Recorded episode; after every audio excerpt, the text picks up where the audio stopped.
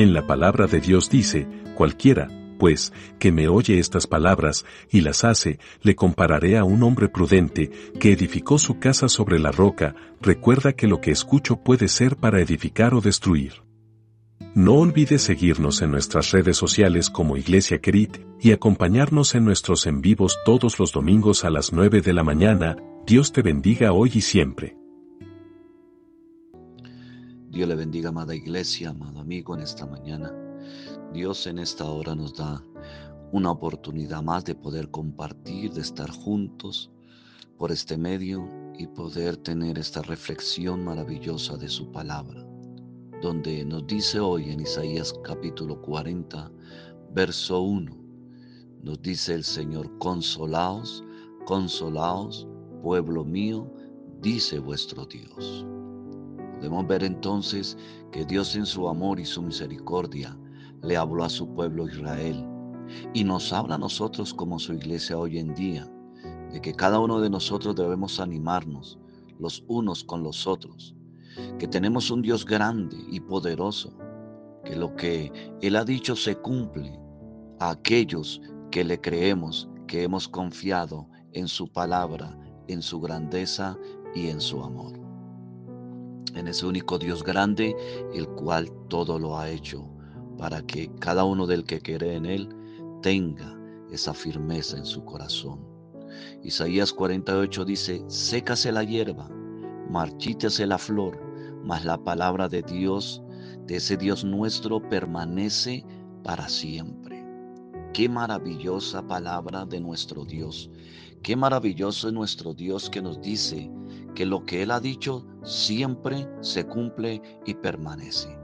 El profeta nos da a entender que lo natural, lo físico, esto perece, pero que nuestra fortaleza, nuestra confianza, nuestra seguridad está en lo que Dios dice en su palabra.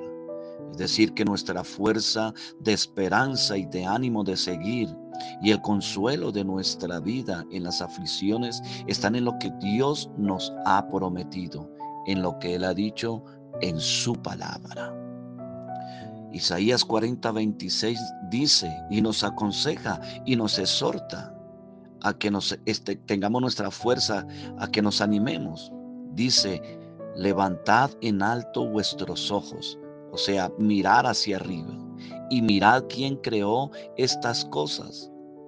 Él saca y cuenta su ejército. A todas llama por sus nombres. Ninguna faltará. Tal es la grandeza de su fuerza y el poder de su dominio. Qué maravilloso. Cuando usted y yo leemos esta palabra, nos acordamos cuando le dijo a Abraham, alza tus ojos, mira al cielo y cuenta las estrellas y que así sería su descendencia. Hoy Dios nos dice, mira al quien hizo los cielos y la tierra, al que hizo todo lo que tus ojos ven, a que ese Dios grande que cuenta las, las estrellas, que cuenta sus ejércitos y que a cada uno llama por su nombre. Ese Dios grande y poderoso es el que usted y yo tenemos hoy y por eso nuestra fuerza, nuestro poder, nuestra seguridad está en ese Dios grande y maravilloso. Qué poderoso nuestro Dios que su palabra nos muestra hoy día y nos muestra que en Él está la fortaleza y nos anima a que nuestra confianza y seguridad deben estar en Él.